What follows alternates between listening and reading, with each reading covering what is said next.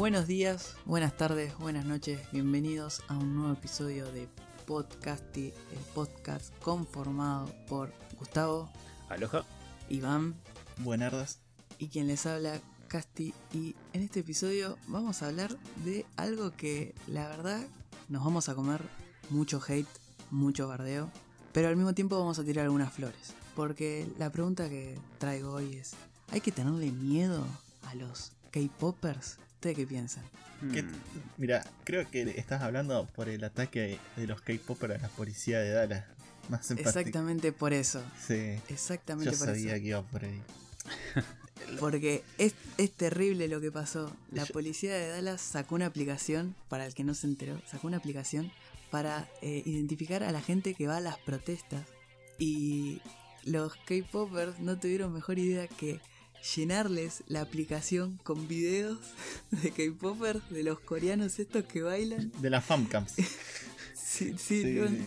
Qué hija de. Yo no lo podía creer cuando lo vi y la policía de Dallas sacó un comunicado diciendo que bajaron la aplicación porque estaba saturada. O sea, mirá el nivel de organización que tienen para poder bajar una aplicación de la policía, ¿me entendés? Eh, No yo- sé.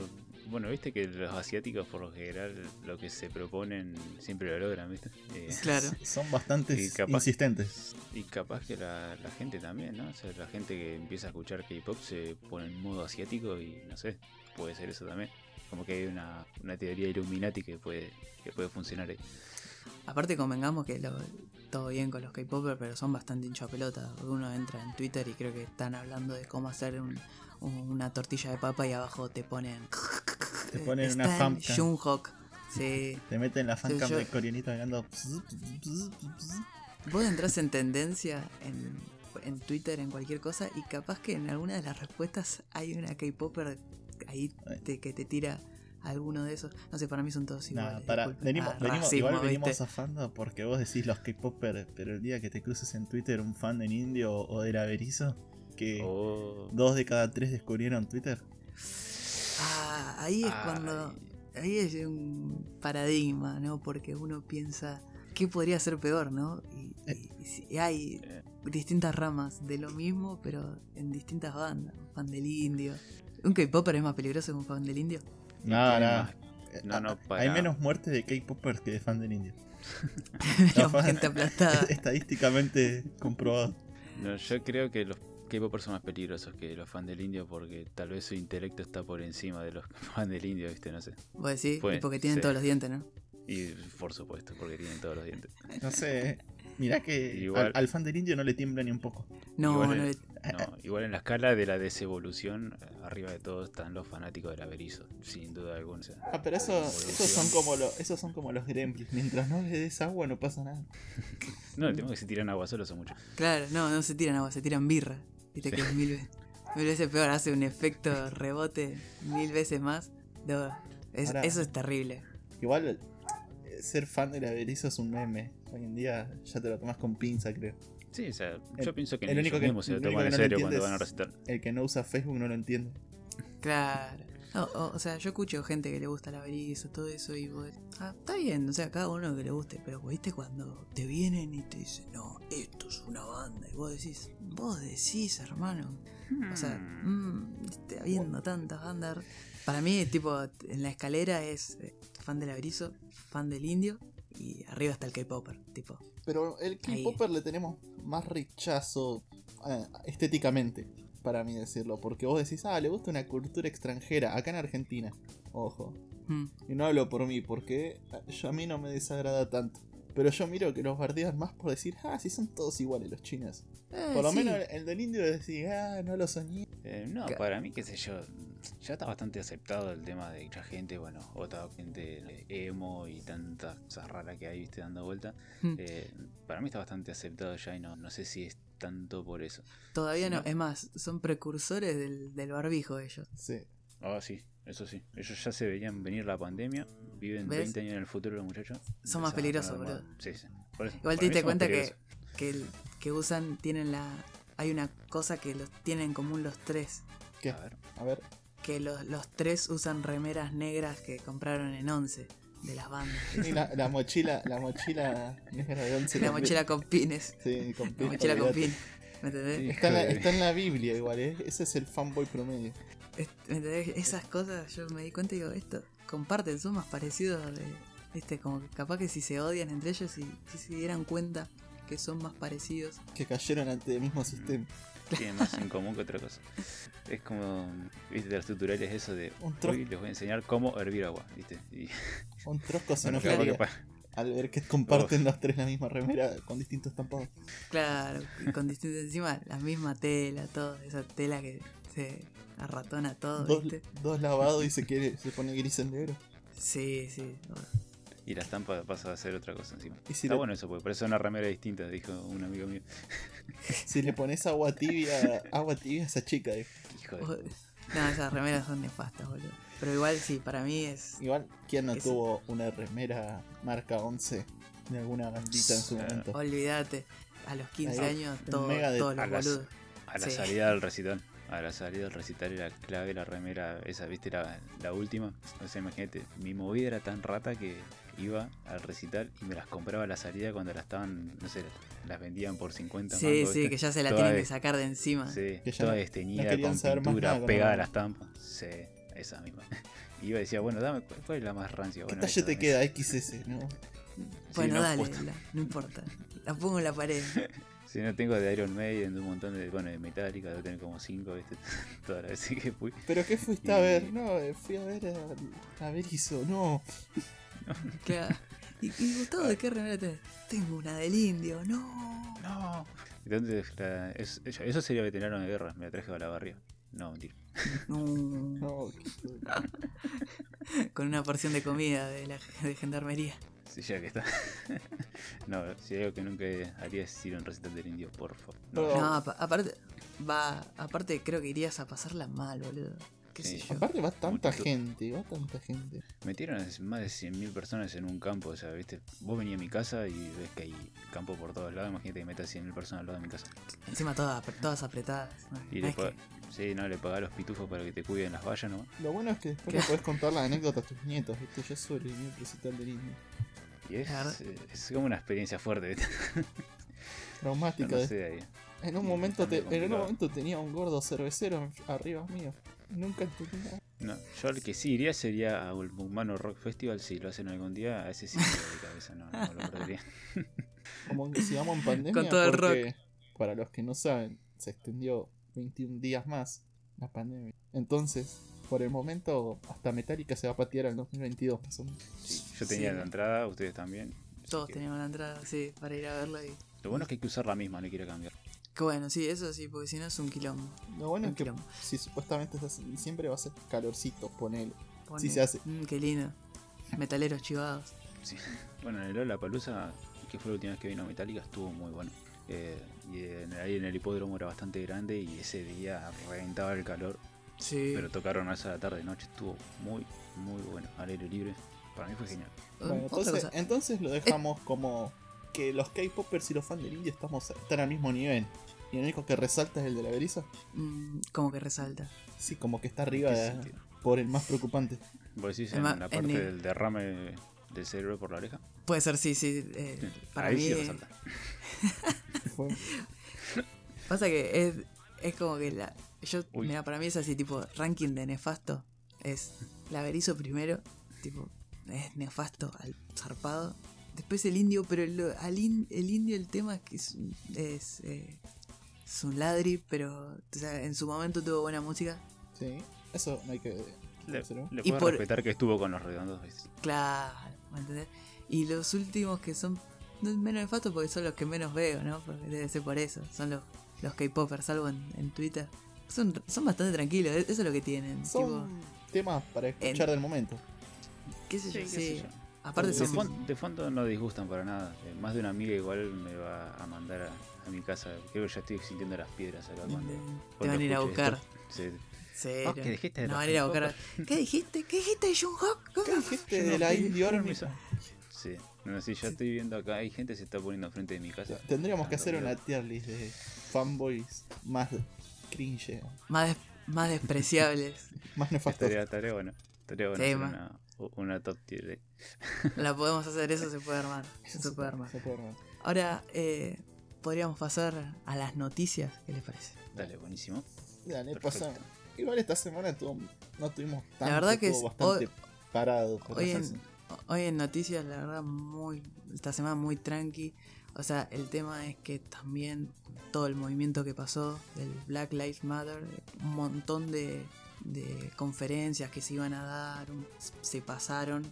La Play Ah. 5. Bueno, esta semana íbamos a tener Play 5 y Electronic Arts iban a hablar y todo eso se corrió para dentro de dos semanas. Pero eso eh, no tapó que salieron noticias, así había que buscar un poquito ahí entre la, bas- la basura, ahí al fondo de la olla, y nos encontramos con que WandaVision, la serie de Marvel Studios, que la vienen, que supuestamente se iba a estrenar este año con Falcon and the Winter Soldier, Supuestamente ya estaba filmada antes de la cuarentena.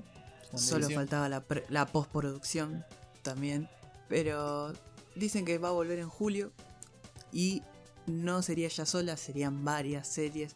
Porque como allá ya hace un poquito más de calor, eh, estaría un poco mermando. Encima no es que filman sí o sí en Estados Unidos, algunas filman en Gran Bretaña, otras en otro lado. Entonces como que estarían eh, armando ya juntando todos los protocolos para volver a filmar lo que quedaría para poder estrenarla este año.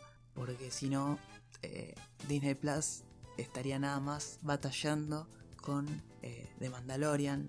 Son temporada que ya Dave Filoni dijo que iba a salir en octubre. Pero estaría ya todo un año nada más con una serie. Sí, tienen es- que sí o sí meter más contenido. para Tienen que meter de, más- De romper terreno con Amazon Prime y Netflix. Hay que romper un poco como yo, esa, esa diferencia, ¿no? Y, Y va- y- o sea, agrandar el plantel en ese sentido. Claro, claro. presentar algo que digan, bueno, mira, vos te tenés que suscribirte a esto porque yo tengo esto, ¿me entendés? Mírame Tengo porque te traigo contenido inédito. Exactamente. Y algo que, que salió después de esta noticia fue que Evan Peters se sumaría al, al elenco de WandaVision. Y todos dicen Evan Peters, ah, el de American Horror Story. No, sí, pero Evan- también fue... eh, El Flash, no. no, no, uy, te van a venir a matar. No, no. Así, así, así, me dijo mi primito, pero ¿por qué no X-Man está Flash blanco? Me dijo. No, No. ¿Cómo es? Sí, No. Quicksilver, pero de las películas de X-Men. sí, de X-Men, que, primera generación. Así. Eso que pasó en Age of Ultron, eh, te- bueno, te prestamos a Quicksilver, pero lo tenés que matar, ¿eh? Porque lo tenés que volver rápido. Fue como claro, eso fue, forzado. fue muy raro. Sí, sí, la verdad, porque fue como, O te presentamos a los dos hermanos y vos decís, listo, es buenísimo esto porque ya vamos Pero- a tener a los dos. No, ahora se, se muere Quicksilver. No, y, no, y no, encima ni te los presenta como lo que son, Como los hijos de Magneto. o- Claramente, porque dentro del Marvel Cinematic Universe dijeron que eran como dos hermanos que estaban dentro de Coso, como de que habían sido parte de un experimento. Sí. Bueno, pero supuestamente hay una teoría de que van a conectar eso como que ellos ya eran hijos de, de ¿cómo se llama? de Magneto y que por eso eran los únicos que sobrevivieron a los, a los experimentos de Hydra, ¿viste? Entonces los van a conectar de ese lado. Hay una teoría que está hablando mucho de eso. Habría que ver cómo lo, cómo lo van a poner porque sabemos que ya Marvel compró Fox y ya tiene los Cuatro Fantásticos y a eh, Eso es lo que no veo. X-Men. Que salga una buena película de los cuatro fantásticos. La primera No, igual vas a no tener era que- mala. La Vas a tener que esperar. sí. Y, seguro- y que me lo metan a Spider-Man con los cuatro fantásticos. A, a mí no me gustó la primera de los Cuatro Fantásticos. Yo, Sí me gustó un poco el alivio cómico que hacía Chris Evans, el papel de la antorcha, pero... nada Era más. como el que mejorcito, el que Sí. más. sí, bastante. Sí. El que más parecido. Bueno, después el reboot que hicieron de la 2. No, no, sí, no, no. Después No, no, de la no, 2 no, fue eso. asqueroso. Des- Ah, ¿eso, ¿Eso se cuenta? Eso, no, para mí no. yo no es entiendo es cómo nefasto. Fox puede sacar esas, esas cosas tan nefastas a veces. Aparte, una producción polémica, porque el director Josh, Josh Trank se cagó a piñas con Michael B. Jordan, ahí se dieron masa. Yo la verdad que es como muy... Todo, todo malo tenía esa película. Ya cuando salió la noticia que se habían cagado a piña, y, y encima fal- parece que a la película le falta como media hora, ¿viste? Hay Ah, un- Sí, sí, te- es de- como que hay una parte, pega un saltito. pero- No, no, aparte de desperdiciar un villano como Silver Surfer de esa manera, viste, lo que hicieron fue como... Ah, o sea, Eh. podrían haberle dado un poco más. Sí, le- lo podrían haber estirado un poco. Pero bueno. a lo que vi, no entiendo ver, cómo sí. van a poder meter a Quicksilver, a Chris, a Evan Peters anda- como Quicksilver cuando ya tenían un actor que hacía de Quicksilver. Claro. Es como, Pero pensamos también que dijeron que Wa- WandaVision iba a ser como una, entre comillas, ¿no? Eh, precuela a lo que sería, un prólogo, perdón, un prólogo a lo que sería la película Doctor Strange and the Multiverse of Madness, que ya sabemos que eso va a tocar a un montón de realidades. Claro, entonces Mi uno piensa que, que van a romper todo. Que para mí por eso también puede aparecer. Capaz que aparece y, y dice, hola, me llamo Juan Carlos Pepito y, y no es ningún personaje, ¿viste? Y vos decís, uy, la concha de tu madre". O aparece dos segundos, ¿viste? Como para hacer humo, ¿viste? Cada- o te hace un cameo, ¿viste? Pero no- ya está. Ahí hay que ver, qué sé yo, habría que ver bien qué, qué puede llegar a pasar ahí. Lo que me pone contento es que vamos a ver a Scarlet Witch más tiempo en pantalla. Siento que ella tiene muy poco protagonismo en el MCU, es alto, personaje de mis favoritos y Es un personaje esencial en lo que fue X-Men en su momento. Aparte es eh, uno de los personajes más poderosos de, de Marvel. Tiene, tiene una, de las, una de las frases que cambió más el universo de X-Men. Que No Sí. More Mutants. O sea, con, es- con eso. Por eso es una de las mutantes más, más poderosas que hay. Y ahora pasando a otra cosa más distinta, a Marvel, algo más como, entre comillas, de autor, algo más eh, de terror. Se estrenó el segundo tráiler de Lovecraft Country. Que vos dirás, Lovecraft Country, es- esto tiene que ver con Lovecraft. Y es y no es, usted me entiende. Sí. O Sí, sea, es- una serie que la creó, eh, que está creada por Misha Green y Jordan Peele. Jordan Peele viene metiendo peliculón de terror por peliculón. Viene metiendo Us, viene metiendo eh, Get Out. O sea, Viene Mm, Son- metiendo así son un montón de buenas películas. sí. y ahora se viene una serie por HBO. Y ya que tenga la marca de HBO, ya a uno dice, lo hace prestar más atención. Por lo menos se va a tener, se va a ver lindo si se lo has hecho. Eso es lo va a fija. ser una buena producción. Va- Va a tener Hay buena una- producción. hay una papota importante que pone HBO. Así que se- supuestamente eh, es una historia como de un pueblo que tiene mm, algunas cosas escondidas, medio oculto. Hablan de como, como por ejemplo hay- es, los Estados Unidos en los años 50, así que va a haber mucho de este tema de discriminación que Jordan Peele viene tocando bastante en sus películas, casi siempre mete algún que Va a otro... ser bastante bocado. controversial después de lo que pasó con lo- el racismo. Claro, ¿no? también hay, hay que ver como meterle el dedo en el culo en Estados Unidos. cada, para mí cada que lo- Y un ponen. poquito con fuego. Y encima es, mm, aparte de tener todo esto, tiene todo el tema de que va a haber monstruos. En el trailer se ven varios monstruos que sí parecen bastante los craftianos, pero, pero no, no sabemos. Es, Hasta es ahora una, el tráiler- una novela de Matt Ruff, ¿no? Creo. Puede ser, eh, creo que sí, creo que es sa- sacado de ahí. Bastante Es un- amante de Lovecraft, de hecho. Por lo que le había leído. Y es, es- puede ser, sí. Yo la verdad que no la leí, no, no tengo mucha idea, pero sí se nota que el chabón era bastante, tenía, viste, era bastante fiel a Lovecraft y quería meter esas cositas. Y la verdad que tener algo de terror así en serie y con en plataforma HBO, la verdad que estaría eh, Promete. La verdad que sí, promete bastante. Promete, promete. Encima no es, de no es de- dentro de muy largo tiempo, ya en, en agosto se estrena. O sea, tenés, Claro, ya ya están, tenés los meses contados. Ya es hora de ir renovando la suscripción a HBO. Es como. claro, o, o Blockbuster. Fue como dijeron, no todo, no todo era Games of Thrones, algo voy a traerte nuevo, dijo Che. Ah, aparte HBO viene sacando cosas. Y bueno, pero si esto llega a ser bueno, tenemos que ya tienen varias series agregadas a su catálogo, que viene, el catálogo de HBO es pesado, o sea, bastante pesado. Por eso decimos que eh, Marvel tiene que, con Marvel, Disney tiene que meterle, eh, tiene que meterle más plata, tiene que meterle más velocidad a sus producciones, porque entre ellos están tratando de terminar dos, tres, ponele con Loki. Estos ya te tienen una serie. Te van sacando serie tras serie. Cuando termina la Claro. temporada de uno ya te meten otra. Y aparte estaría bueno que Disney Plus llegue acá a Latinoamérica de una bendita vez. Y eso va a tardar, va a tardar. Igual, Seguramente. no- yo no entiendo. no tanto. Paran, paran la producción en todo el mundo y vos mirás acá, de repente pones el 13 a las 10 de la noche y tenés Susana, tenés todos los programas con invitados, todo. Eh, somos un chiste. Eso yo no-. Eso yo no entiendo, tipo, está, está grabado. Está, Sí. están grabados. Vos mirás y lo tenés a Marley saliendo en el auto, haciendo cuarentena, supuestamente. El programa de la cocina, ese que están todos los cocineros compitiendo entre Claro, ellos. sí, Hay un montón de gente como haciendo tumulto ahí, violando la cuarentena a pleno. Pero, Sí, ojo, y- son trabajos necesarios, así como venimos en la cuarentena. Totalmente. Esa es la verdad que no, no se entiende. Ahí supuestamente están entre comillas los protocolos que se hacen, pero entre nosotros sabemos que andás a Hmm. el, el protocolo, las montañaditas que le habrán puesto. Toma, este es mi protocolo. le Sí, digo. ahí está. Claramente es así. Tu, No, tu protocolo se ve bastante firme, dijeron. Claro, está, está bastante. Pero está desnivelado, necesito un ladrillo acá abajo. Y hablando de juntarla en pala, otro que también la junta en pala es Oh, sí, Sylvester Stallone. Nuestro es, por lo menos para mí, ídolo. Es totalmente. Genio Mucho- muchos dicen que es mal actor. Yo les digo, no lo entienden.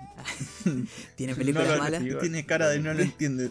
Tiene- Tiene, tiene la misma cara en todas las películas, pero hay que saber poner la misma cara en todas las películas. ¿eh? Sí, ¿Eh? Eso no lo hace cualquiera. La cara de mataron a mi entrenador, la cara de mataron a mi amigo, o sea, guardan eso. Claro. Bueno, por, La ¿por qué cara de hablamos enamorado. Stallone? la- Uy, la cara de enamorado es buenísimo. ¿Por qué hablamos de Stallone? Porque se viene un documental por el 40 aniversario de Rocky. Y va a ser un documental que habla, que está toda- totalmente narrado por Stallone, de cómo hicieron, eh, se realizó Rocky. Paso, Todos sabemos, paso por paso. Todos sabemos que la Es producción una- de Rocky fue la que salvó a Stallone de la calle porque él ya estaba eh, En la miseria misma. en la miseria. Tuvo, o sea, tuvo que vender al perro para poder entregar el, Es una Para Sí, poder de empezar a y- trabajar, básicamente para comer, vendió un perro.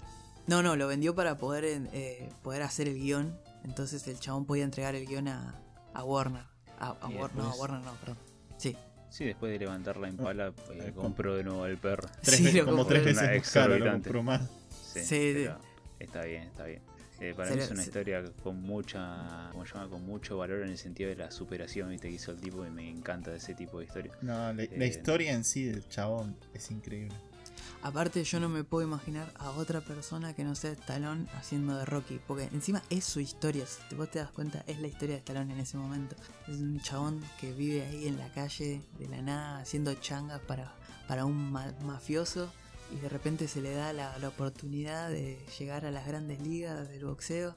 Y, y la rompe y, a partir de ahí nada más subió. Uno agarra y mira y dice, es, es la historia de Stallone. Se, se Y pensar- como una premonición de lo que le iba a pasar a él, literal.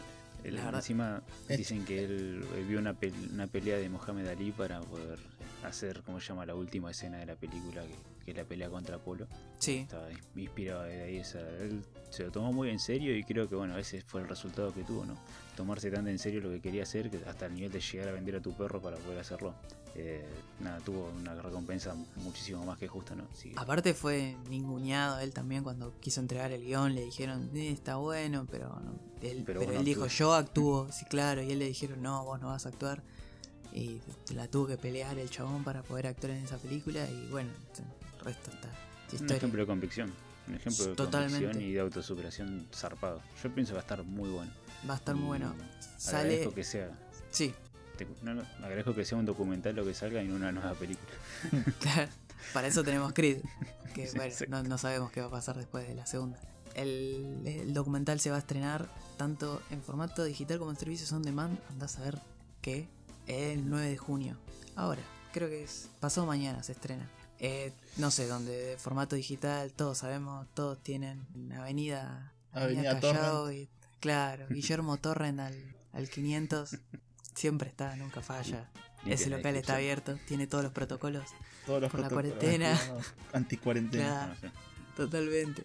se los venden con, con Ah. en gel. Acá viene, no sé si les parece, si es momento de hablar de la papota de lo grande Steam, su contrapropuesta a los juegos gratis que viene ofreciendo Epic. Aparentemente está transando para traer el EN Access. Y eso que no. Steam. Mm, Sí, Steam está transando para traer el EN Access y poder traernos. Bueno, así como conocen el Xbox Pass, el EA Access te trae bastantes ofertas en todo lo que serían los juegos de EA. Así que vamos a poder tener FIFA, ponele que es más barato. Sí, aparte tenemos FIFA, eh, los Maiden, todos los juegos de deporte que vienen de EA.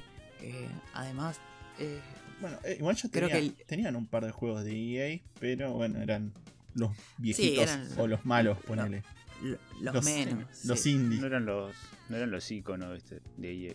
Está bueno. Apar- aparte, si traen el EA Access, es buenísimo porque es como pagar una suscripción a, Como el Xbox a Pass. EA. Claro, como el Game Pass, que ya todos sabemos que es, para el que no sabe, Xbox Game Pass es un como si fuera un servicio que pagás vos, tanto en PC como Ponele si como un Netflix, Xbox. si le querés decir.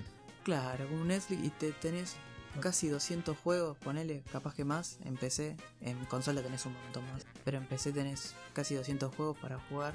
Y esto sería lo mismo, vos pagas una suscripción a esto y tenés, ponele, tenés el último FIFA, tenés el último Need for juego, Need for Speed, gracias, eh, todo lo que sería lo último, eh, Battlefield, esos, todos los que serían ahí. Pero ya el EA Access está bastante, creo que era bastante caro, pero Sí, es si bastante vos- más caro, pero no es como poner el Game Pass que los juegos son 3 o 4 meses. Acá es Claro, acá el FIFA son- es por año. es el catálogo de EA, sí, sí. Está, está Aparte- bastante bueno. Y como, aparte sí. como pequeño Aparte ahí para decirle, mira, te voy a traer el EX Pass, te, te trajo unas ofertas en los jueguitos de EA que ya había en Steam. Así que si tenía ganas al Need for Speed, tenés que aprovecharlo que está más de mitad de Sí. precio. Bajó. Está bueno que. Steam tenga competencia porque lo obliga a hacer este tipo de cosas. También, totalmente de acuerdo. E- Obliga, Epic, Epic la porque está es- rompiendo. sí, sí, le está, le, le está pinchando ahí de a poco, Sí. le quiere serruchar el piso y está bien porque si no Steam se va a quedar ahí planchado. Venía bastante Ajá. abusivo Steam con los precios. Epic le puso el margen ahí. No sé si venía abusivo, pero estaba, era como PC es Steam y si uno se tenía que bajar un launcher distinto para, no sé, abrir otro juego, ya uno decía, "Mm, si no está en Steam, es lo que pasa con las películas ahora de, "Mm, no está en Netflix, ah, entonces, viste, como, si no está ahí, Lo con pinza.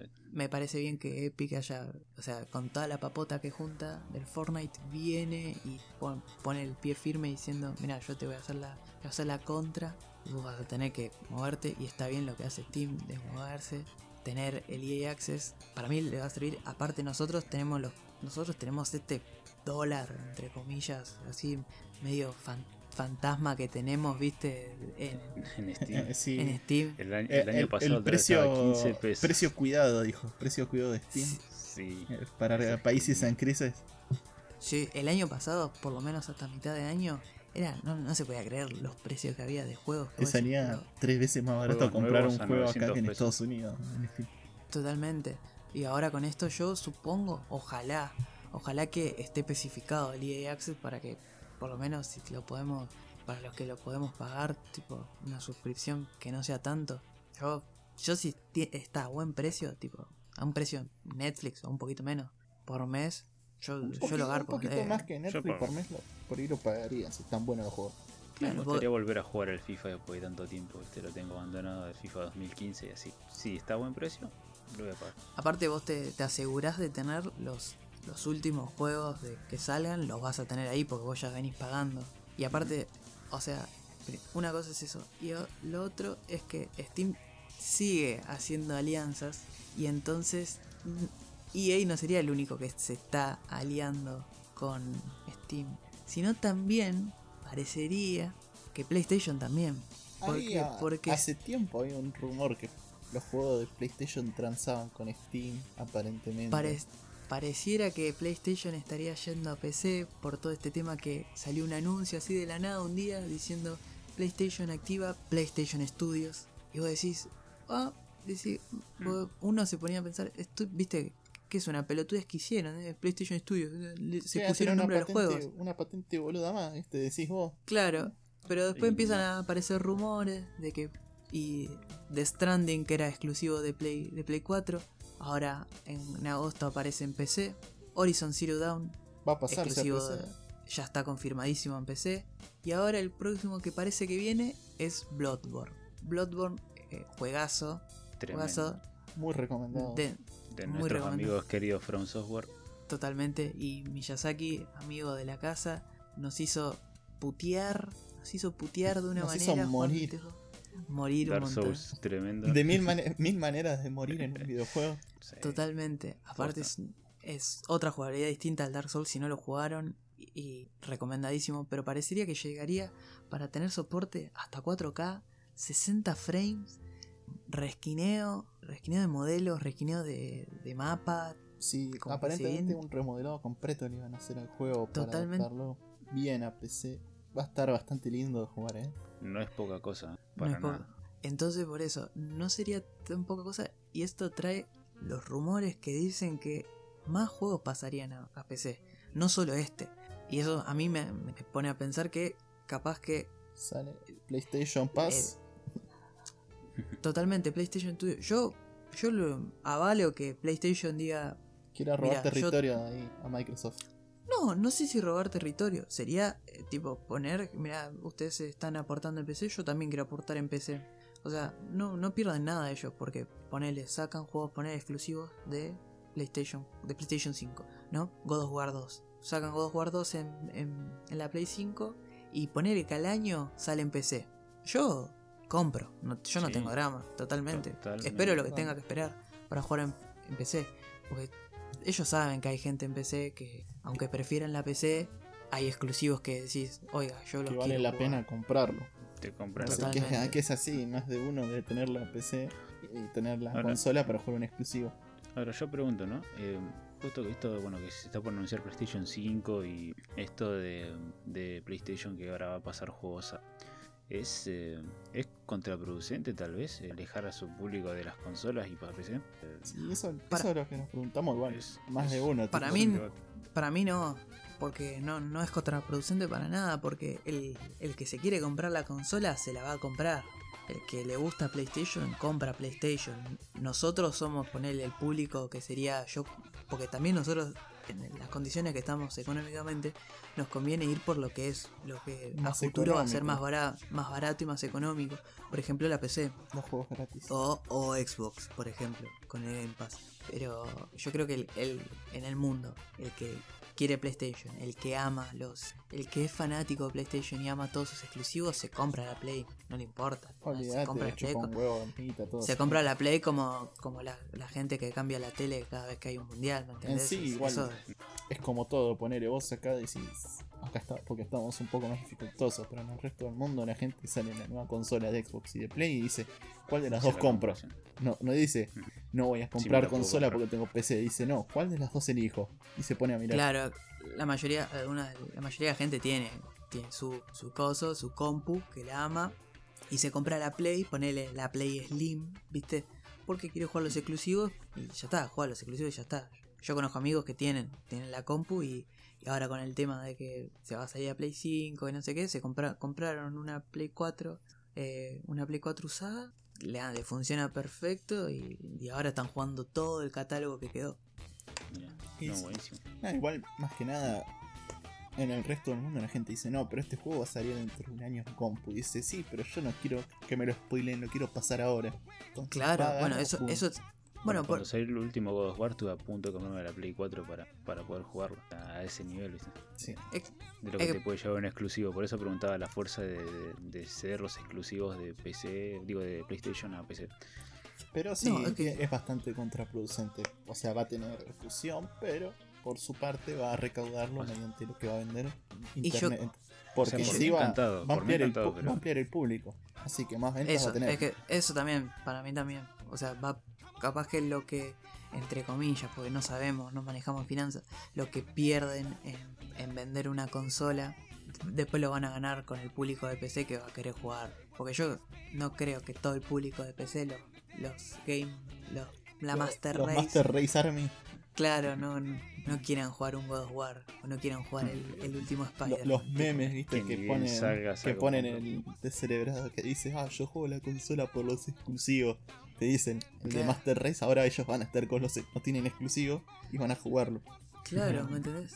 Por eso, no, pero es como para, para cerrar lo que dijo Gus. eh, yo creo que van a vender, capaz que venden menos consolas porque el público que está entre. Me com- bueno, me voy a comprar la PC, la, la Play 4 porque quiero jugar este exclusivo. Y te dicen, no, mirá que en un año sale el exclusivo, va a salir en PC. Y capaz que el, el que está ahí, que no, no le calienta tanto a la Play, dice, bueno, espera un año, me chupa un huevo, yo después lo juego en un año, ¿viste? No, no me caliento más. Y listo, ya está. Ahora, el, el fan fan cabeza de termo que quiere jugar los exclusivos día 1, que no los spoileen, que viste todo, ese lo va a comprar. Se- Sí. Como se compró las 3, se compró la 4, se va a comprar las 5. Y se Es va a comprar las 5 que- Pro. Como el Red Dead Sí. Redemption 2, que salió en PC y todo el mundo entró. Entró Claro. como trompada, salió recontra mil bugueado, bueno, un millón de errores. Pero, Pero los que no quisieron esperar gente- el crack, lo pagaron de una. Bueno, yo me acuerdo cu- cuando salió la preventa de Dead Stranding, todos lo salieron a comprar la preventa. Acá había una preventa, una preventa muy ba- bastante barata. para- Y hace Para bastante tiempo, bueno. Sí, bueno, Es que una producción así genera mucho hype. eh, te van- Bueno, y Hideo Kojima, santísimo sea su nombre, a la trama Claro. que le puso el juego. Todo Claro. el mundo conoce su historial en los Metal Gear y dice nada. Yo, chabón, este le compro ya por el nombre. Sí, bueno, Ah, los directores eh, impactan mucho en eso cuando sabes que un director o una casa productora que esa, ese respaldo de haber hecho grandes obras, viste, como que te da muchísima confianza. totalmente, totalmente. Es por, sobre todo por eso, tenemos, tenés a alguien que te respalda la marca como Kojima, ya es un nombre. Puede gustarte o no lo que hace, pero es un nombre grosso en la, en la industria. Tipo, no, no es, no te va a sacar un juego, un juego pedorro. No, por supuesto, va a mantener el nivel de lo que está, de lo que viene haciendo y obviamente manteniendo la altura de- del respeto que ya tiene, ¿no? Eh, Es, es muy raro que, que una casa productora o que un director de, de gran calibre ¿viste? vaya empeorando con, con su entrega o que no entregue un juego o lo que sea que esté haciendo ¿viste? del nivel anterior. Por lo general siempre se van perfeccionando. Así que con esto más o menos se van a abrir más los rumores de que todos los exclusivos pasan a PC. ¿Qué cosa de mien va a ser cuando salga el PlayStation Spider-Man, Studio favor, Pass? quiero yo. Spider-Man, Spider-Man, yo estoy ahí, Spider-Man. Es que es la, es la nueva es la nueva modalidad de los, los juegos, ¿no? De, de las empresas de videojuegos sacarte un pase y decirte, no, mira, te traigo todos estos juegos free por tres meses. Y es que venden un montón, todos, están, todos vieron a Xbox, se mandó así de palomita y Sí, fue mucho igual lo que pasó bien. con el, el sistema de nube de Google, ¿no? De, para videojuegos también. Aparentemente que Bueno. quiso sacar y nunca funcionó. Pero bueno, es, que es un catálogo de juegos gratis para jugar. Van aprendiendo siempre los errores de los predecesores y en algún momento alguno la pega y todos se empiezan a copiar. Eh, es eh, como el tema de los micropagos eh, que pasó con los jugadores de League of Legends, de Fortnite, en lugar de venderte el juego te lo dan free to play y vos empezás a pagar el contenido estético que tengan adentro. Y lo probaron esa, esos juegos y después la mayoría ahora por ejemplo jugás a Call of Duty y tiene pase de batalla, jugás a que sea con pase de batalla. Entonces nada, se van, se dieron cuenta que el micropago en ese sentido eh, funciona más que tal vez venderte el juego por 60 euros ¿viste? o por 40 claro, euros. pues 60 dólares. Ahí lo De- tenés, lo tenés atado para siempre ya. Que tus juegos Claro, sigan- aparte vos- Exactamente. Aparte vos tenés, eh, en vez de tener 60 dólares directo, capaz que em- el, usuario pone más de 60 dólares sin darse cuenta. Sí. Pues con todo esto de a los mí. micropagos. A más de uno le, habrá le va a pasar seguramente con el PES gratis. Poner, sacar los jugadores. A claro, la larga de la corta te comprabas el PES y te salía mejor. Te salía más, más barato, ponele. Y, Que no vemos bueno, por qué ah, FIFA todavía no larga su FIFA gratis, ¿no? Y no sé, no creo tampoco. Yo tengo, tenía una esperanza, pero no creo. EA es muy, muy ratona, Sí. ¿viste? Tiene, tiene esas cosas, ¿viste? como el último Battlefield. Claro. Eh, tiene Sí. tiene su, su particularidad, es la mascota del equipo. Pero Y hab- hablamos de Hideo Kojima como el señor amo del universo, un, un personaje de la, de la industria. Pero tenemos a otro que salió a hablar eh, hace poco, esta semana, eh, nuestro querido Shinji Mikami. Pero Y, el eh, Resident Evil 1. y dos. Resident Evil 4. Ah, no, tienen razón. Resident, sí, Evil, uno y Resident cuatro. Evil 1 y 4. Y 4. Muy bien. ¿Y qué, qué nos dijo? Básicamente, o sea, él, él le hicieron una entrevista, no me acuerdo bien para qué revista era, eh, pero él cuando le preguntaron acerca de estos, bueno, hay muchos rumores acerca del remake de Resident Evil 4, bueno, él como creador, viste, la pregunta en algún momento de la entrevista le iba a llegar, ¿y qué, qué pensás de que hagan un remake de, bueno, de una obra tan grandiosa como el Resident Evil 4, ¿no? que fue la creación tuya, y él dijo que mientras sea un buen juego, que lo iba a apoyar. Nunca dijo que no se estaba haciendo nada, eh, o sea, él dijo, para mí lo, lo- lo están haciendo bien eh, y aparte los remakes que ya vienen entregando están vendiendo bien, entonces van a seguir con esa política. Tiró un comentario ahí medio rumor, pero las polémicas y las teorías de Resident Evil 4 Remake que ya venían hablándose en las redes sociales todo este tiempo salieron con más fuerza que nunca, ¿no? No, Eh, igual, de hecho, ellos mismos supuestamente habían anunciado que estaban trabajando en la remake de Resident Evil 4, a- según ellos, hace más de 4 años, pero es imposible tener tantos equipos de trabajo al mismo tiempo haciendo el 2, el 3, el supuesto Desde 8 que se está 2018. trabajando. Eh, sí, o sea, eh, que Shinji Mikami le dé el buen visto para mí es eh, ya como determinante que en cualquier momento vamos a tener noticias de Resident Evil 4 Remake. Eh, hay mucha polémica por el último remake de Resident Evil 3. Que no, estuvo, que- que no estuvo a la altura, muchos dicen, puede ser. Sí, sí, eso se habla mucho. Eh, lo que pasa es que el Resident Evil 2 Remake puso una vara muy, muy, pero muy alta con el tema de la calidad.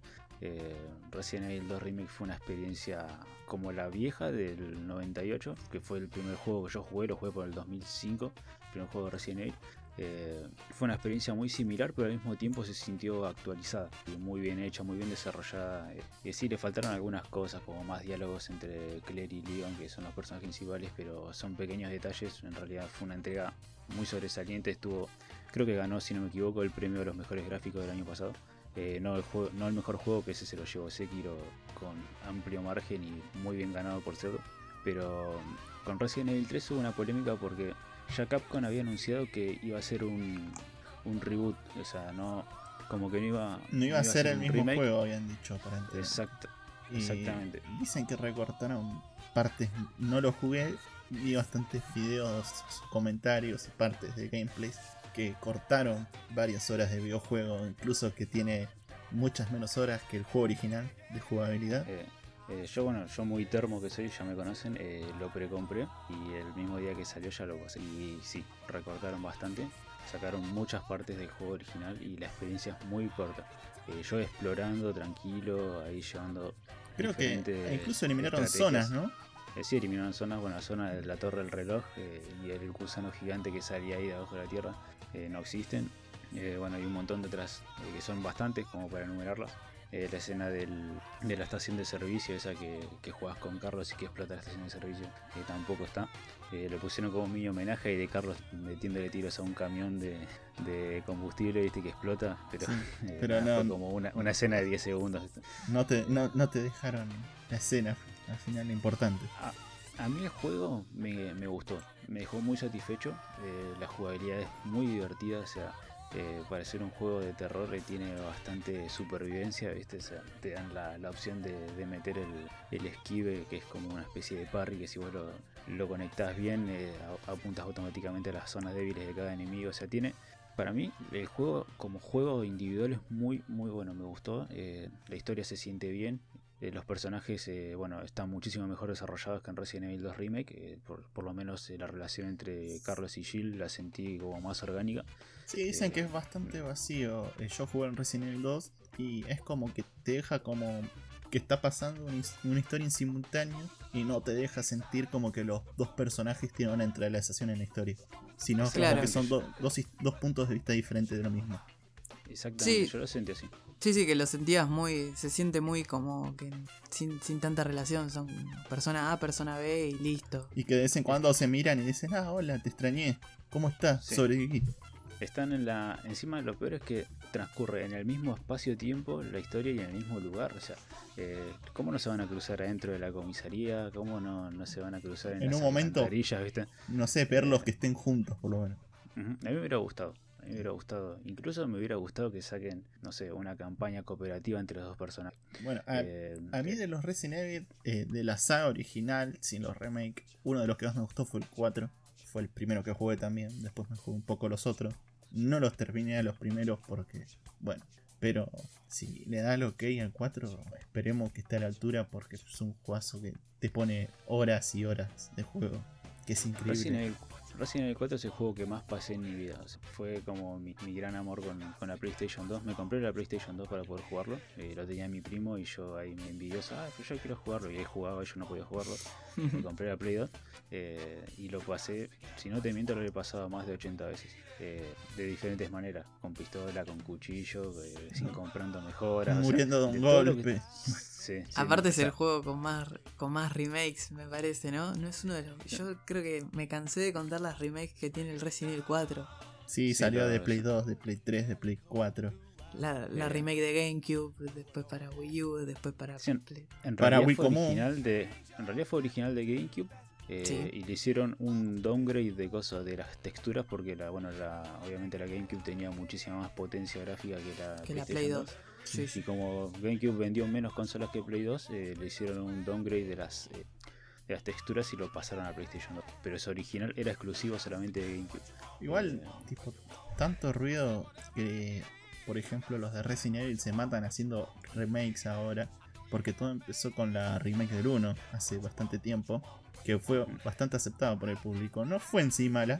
Porque Para mí fue un juegazo el, re- el remake de Resident Evil 1. Sí, Estuvo bien, era un buen remake, mejor porque remake, aparte sí. tenías eh, la parte que era, mantenía esta cámara fija de esquinas, los controles medios tanques de los personajes, era como bastante fiel, tipo no se tomó todas las libertades que se tomó eh, el Resident Evil 2, el remake, ¿no? A Eso es- ya es, fue otra cosa, Sí, para mí estaba bien. estuvo bien. Pero no, no te deja como algo, no sé. Para vos está bien que tipo últimamente hagan tantas remakes. ¿A vos te gusta que hagan remakes de tus juegos favoritos de infancia? Como por ejemplo el del Final Fantasy VII que es como un reboot básicamente porque te cambió parte de la historia, te agregó un montón de contenido diferente al original, te amplió la zona y está, está bastante bien hecho, pero este no es, no es el juego que yo jugué. En sí los personajes son los mismos, la historia es la misma. Pero ¿qué, qué opinas de los remakes? Para mí, yo, tomo la voz ahora en la primera y yo la verdad que van con los remakes. Para mí, están, está bien que los hagan, está bien. Final Fantasy VII es un caso que, que es una remake que se hizo con todo nuevo. Yo no lo jugué, pero vi varios videos, varios análisis y eh, una de las ventajas que habían dicho, una de las cosas buenas que tenían, era que los personajes que aparecían al, al principio, los estos terroristas, eh, que, que son tus compañeros, los rebeldes serían, eh, se le tienen mucho más peso emocional, tienen un- una backstory, Sí, algo que los complementa. backstory. El, de hecho, cambiaron la metodología más al Final Fantasy XV de combate. Sí, Me parece bien. respetando el limit, bien. el limit breaker. Aparte, podés jugar como el Final Fantasy original. Sí. O sea, podés jugar por turnos, pero te dicen, el juego te dice que, que lo mejor sería jugarlo como eh, en este modo nuevo. Y la verdad que mucha gente dice que se, se juega excelente. Yo solo jugué la demo y ya en la demo se sentía distinto, pero era un distinto que estaba bien, ¿me entendés? Era como un agregado. Yo dije, "Te- me imagino jugar a los 9 años Final Fantasy VII, a este Final Fantasy VII, se, me- se te vuela la peluca. Ya se te volaba la peluca cuando jugabas eh, todo, que eran todos cubitos. Sí, todo mu- sin manos, todos muñones eran. Con los 4 CD de Play 1, que eran 3, 3, 3 CD creo que eran.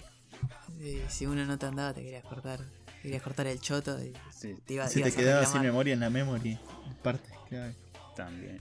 También, No. vamos, para, para mí está, está bien. Yo lo que, O sea, lo que pido un remake urgente.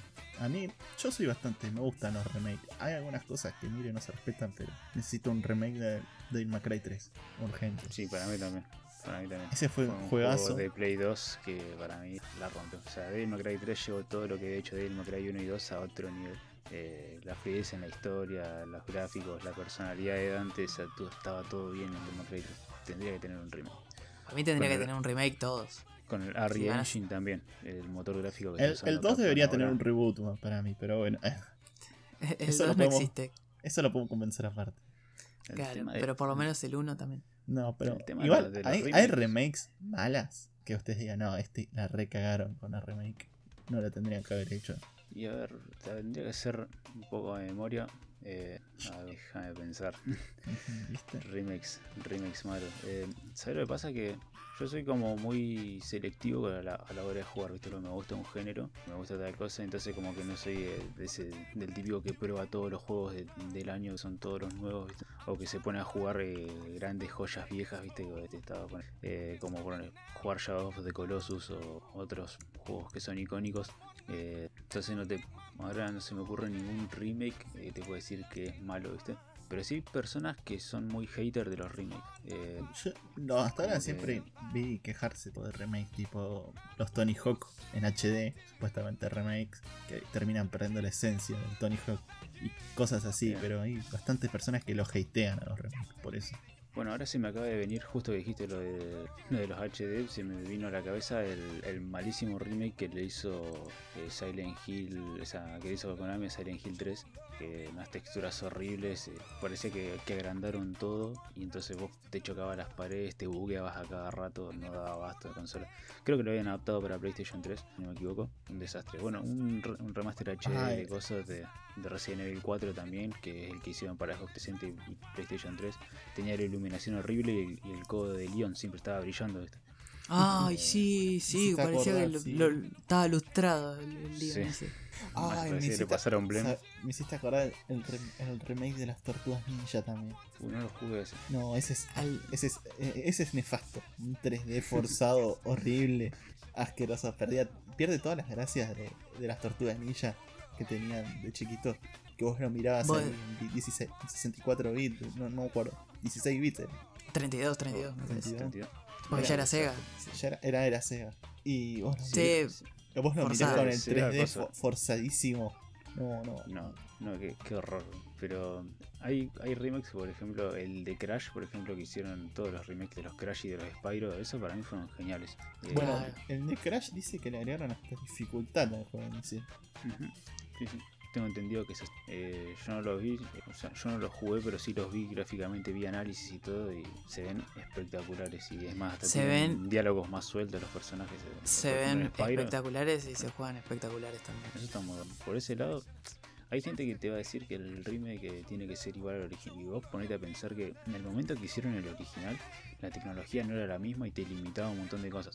Eh, poner los fondos pre-renderizados de los primeros Resident Evil eh, era Sí. porque no podían hacer otra cosa. Silent Hill tiene niebla porque no les daba el motor gráfico de la Play, tuvieron que poner niebla para tapar las texturas de fondo. Sí, Claro. O sea, entonces eh, aprovechar la tecnología y los, los límites que tuvieron en su tiempo y hoy en día hacerles un remake, pero aprovechando todo lo que hay, ¿no? Los nuevos motores gráficos. eh, Es un poco, lo, es un poco lo que pasó, está pasando con Blizzard igual ahora con el remake Diablo 2, que supuestamente perdieron el código y por eso termina siendo un remake desde cero. Y espero que sea eso y no un Warcraft 3 Reforged como ese que se Uf, nefasto que bueno, nos entregaron los de Blizzard. Ahí tenés, ahí tenés totalmente. Eso es un, Un remake malo. El remake. sí. un remake horrible. Esperemos ¿Sabes que. por qué es malo? ¿Saben por qué es malo el Warcraft 3 Reforged? Porque dijeron que iban a hacer un montón de cosas y no hicieron nada. Simplemente pusieron las texturas en HD y lo largaron hacia el mercado. Sí. Eh, y le pusieron voces nuevas, o sea, lo único que hicieron. Pero dijeron, no, Warcraft 3 Reforged, una experiencia totalmente nueva, cinemáticas nuevas, no habían mostrado un montón de cosas. O sea, vos te imaginás ver a, a Arthas desenvainando la Frostmourne, pero diferentes ángulos, con buenas tomas. Y no, era lo mismo. Los personajes eh, pixelados que se veían, eh, con las vocecitas que no movían la boca, se veían exactamente igual, pero en HD. Entonces fue una falta de respeto al hype que habían generado, ¿no? Porque yo, es más, yo me lo había precomprado al cosa y lo reembolsé al Warcraft 3 Reforged cuando había visto lo que habían dicho que iban a hacer. Sentí como recontra estafado. Me sentí insultado de aquí Sí, aquí. sí. Sí, totalmente. Por eso, son esas cosas cuando las hacen así, vos decís, "Mm, para eso ni las hagas.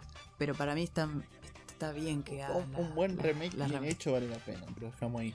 En Sí, eh, para mí está, está bien hecho porque aparte vos, vos haciendo un remake eh, de algo, por ejemplo, por- e, de Crash, de Spyro, por ejemplo, podemos tener estos dos De casos. clásicos, ponele, por así decirlo. De cualquier juego, para mí de cualquier juego, porque, pero por ejemplo tenemos todo ejemplo, la cantidad de gente que juega un Crash de Play 1 o poner, poner Final Fantasy Play 1, yo si le doy un pibe ahora, un, me siento re viejo diciendo a un pibe, yo si le doy un pibe, pero un- el Final Fantasy 7 de Play 1 y yo le digo, mira, jugate este juegazo, se Pone muere CD uno. Te dice dónde están los gráficos Es de esto. esto. Mir- mira a, a Cloud que no tiene manos, que no tiene dedos y me mira y me dice, ¿qué mierda es esto? ¿Qué me ¿Qué es estás eso? dando? Claro, y yo le ahora le pongo... yo se ve Final- mejor que esto. tío. Claro, digo, te, te pongo Final Fantasy VII, la remake, y ahí, ahí estamos hablando de otra cosa. Para mí está bien, porque podés plasmar lo que querían hacer la- los directores, todo, la compañía, con las tecnologías nuevas.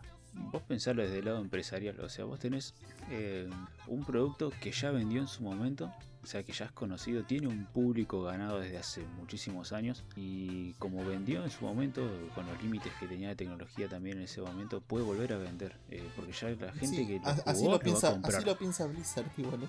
Cuando te tiró el Reforge. Así lo Sí, sí, sí, sí, no, eso, eso bueno, pero Blizzard, eh, Active Blizzard viene medio en, en picada, bueno, creo que... está, tengo tirando para un último manotazo y, y Sí. como que se hundió más. O sea, después del diablo en teléfono, eh, ya empezó como a, a irse ch- cada vez más. Ah, ahí patinó feo. Sí, sí, ahí derrapó y después con Warcraft Reforge, chao, Active Blizzard se está cada vez hundiendo. Eh, pero el, el tema de hacer un remake te va a traer eso, o sea que vas a acercar a los nuevos jugadores a una historia que, en su momento sirvió y que a pesar de, bueno, que poner los límites de la narrativa que tenían, o sea, vos estás viendo que cada vez los juegos se parecen más a las películas. eh, tienen, eh, no, es bueno, a ver, eh, te damos una pantalla, andá y sacudí todos los monstruos ahí hasta que te den una S y pasar al siguiente nivel. Eh, están como queriendo hacerle, viste, ya que se ve tan real el juego que están queriendo darle otro, otro sentido, viste, Sí, bueno, vamos a a- hacer una, mejores una narrativa. gráfico, una narrativa de fondo. Pero Que eso, eso se, va- se valora mucho, ¿viste? igual O sea, hoy en día más a los que son gamers viejos en sí te estás comiendo más el juego con una historia un poco más oculta que ese que te la cuenta como una película. Por, al estilo, no sé, Dark Souls, que tenés que leerte el lore de los ítems para tener más o menos una historia. Donde el personaje principal no tiene diálogo. No, por eso, poner, si hiciese un remake de Dark Souls, por ejemplo, eh, de la saga de Dark Souls, y le pusiesen en lugar de que vos tengas que leer diálogos con otros personajes o otra cosa, Perdería la Eh, esencia ¿qué? para mí. yo no sé si perdería tanto la esencia, porque mientras te sigan dando la crueldad que te da el juego al hecho de que tengas que pasarlo un montón de veces y estudiar cada eh, parte del mapa para poder eh, pasarlo sin equivocarte, eh, creo que eso es lo que hace más a la esencia de Dark Souls y, y no a la, a la historia. O sea, no, no quiero decir una guasada, ¿no? Eh, pero, Pero- creo sí, que te eso- entiendo igual. que, que- que la jugabilidad, o sea, no, no quiero decir algo que después diga, no, bueno, me equivoqué acá, pero eh, ¿cómo se llama? La, la historia en sí eh, está muy buena, esa te va- es una historia bastante cruel, bastante cruda, pero capaz que agilizarlo en el sentido de que, bueno, te den diálogos en, en lugar de otra cosa. Eh, no, no sé si le haría mal a la saga, pero sí ponerle sería nefasto que, no sé, que, que le pongan una dificultad fácil, de como la gente pide para Sekiro. Sí, Claro. Eso sí, eso sí sería nefasto. o para un mí. modo fácil pide todo el mundo. Para mí hay eh, tipo a ciertas cosas no se tocan porque sean bien para sí y una de esas es que tipo en los juegos tipo Dark Souls que no no tener diálogos con el personaje principal y que a entender que bueno, sos un- una persona normal que le podría haber pasado en el mundo que no sos un ser especial por así decirlo eh, es lo que hace que Dark Souls esté buena. Es como Sí. es como el lore para, para mí ese es el lore del juego. Claro, no, el tema es que, para, como para ir cerrando, el tema es que vos si vas a hacer una remake, está bien, podés meterle mejores gráficos, podés meterle eh, cinemáticas, podés agregarle cosas. Lo que no podés es sacarle cosas. Las cosas que vos, ustedes están diciendo ahora del Dark Souls, que son la, la esencia. Si vos al Dark Souls, ponele, le agregás el, como dice Gus, le agregás el vo- voice acting así, o que te cuente más o menos la historia, eso no, le va a eno- no se va a enojar nadie. Salvo poner los fans termos que te van a decir, "Eh, pero sacaste la esencia. Bueno, hace cosas. Pero si vos ponele y me decís, bueno, yo te hago el Dark Souls 1 de vuelta, pero te pongo cinemática, te saco los objetos con texto y encima te agrego lo que dicen ustedes, un modo fácil, ¿no? O un modo que si te morís podés revivir en el momento, una, una girada así. Eso ahí es una remake que le está sacando la esencia al juego original. Estás profanando lo que el juego significó en su. Es como. Como pasó con Resident Evil 3, viste, que gente se sintió muy ofendida porque recortaron contenido. Eh, Cl- Claro. tendrías que tener eh, como una. Es, es complicado porque. O sea, por lo general el público no sabe bien lo que quiere igual. Eh, siempre como que, bueno, a ver, yo quiero esto, dice todo el mundo. Y todas las masas aplauden, sí, sí, vamos por esto. Cuando te lo dan, o sea, por ejemplo, quiero una experiencia nueva de un juego, poner. Y agarras y cuando te dan, ponerle que es exactamente el mismo juego, lo hicieron perfecto, que te van a decir, es, es exactamente lo mismo que el anterior, por eso me queda con el anterior. Eh, y si le cambian cosas, no, no, pero no se parece al original. O sea, como que la gente Claro. no, no, no No. sabe bien lo que quiere y ahí es donde se complica, ¿no? Porque no, no, no puedes contentar a todo el mundo. Y, lo más probable es que si vos tomas una decisión vas a ofender a, a gran parte del público que ya tenía cosas. Que ya estaba ofendido, que ya-. Sí. Que ya estaba ofendido capaz porque haya una remake. Sí, Exactamente. sí. Con totalmente. Resident Evil 4 pasa eso. eh, La gente está hablando mucho de que no se tiene que hacer porque ya es un juego perfecto. Que, eso, Que ya pero, tiene eh, sus 80 remakes. Sí, pero eso Y está en el entonces, 80 en HD, hay paquetes de textura, todo. o sea, Pero sí, que si lo quieren haciendo- hacer, Sí, yo por mí, o sea, si vos no querés, eh, no te No- gusta el remake que hicieron, nadie te está No lo poniendo una pistola en la cabeza para Claro. que vayas y lo juegues, ¿entendés? Y que gastes tu plata ahí, que pongas tu preciado dinero ahí.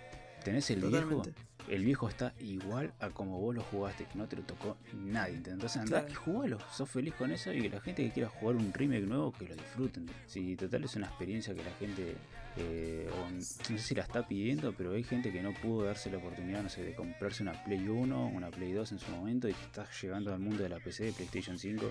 Eh, ahora como nuevitos y van a poder revivir experiencias viejas pero hechas nuevas para mí está perfecto Sí, sí, totalmente. Totalmente. Concuerdo. Bueno. Pero que no te hagan la Blizzard, te entreguen. no no Sí, bueno, no. Blizzard es- Bueno, entonces es la primera vez que, que estamos los tres de acuerdo en algo, me se me está parece. saliendo la- sangre de la boca cuando dicen Blizzard Sí. No Así que convulsiones. Así que bueno, eh, hasta esto fue el segundo capítulo de Podcasty. Muchas gracias Gus, por favor un muchas gracias Iván, y muchas gracias Morty, mi perro que estuvo ladrando todo el programa, hijo de remil puta. Lo quiero creo mucho. que las mías se quedaron calladitas Sí. espero que no sacan en el fondo Así que nada, bueno, compártanlo, por favor, compártanlo, escúchenlo. Si tienen un amigo que les puede llegar a gustar, mándenselo. eh, nos ayuda mucho, nos, nos ayuda mucho. Uno está del otro lado, viste, nunca siente eso. Viste, cuando uno le dice compártanlo, vos decís, ah, sí, bueno, después lo comparto. Pero Cuando estás estás de este, de este lado, viste, sí te das cuenta que ayuda una bocha. Compartir ayuda una bocha. Dí- Díganos qué piensan realmente, qué deberíamos cambiar. cómo Coméntenos, sí, totalmente, totalmente lo que haya que si un poco de necesitan. feedback siempre siempre es bueno. Así que nada, esto fue el segundo capítulo de Podcasty y nos estamos viendo la semana que viene. Adiós.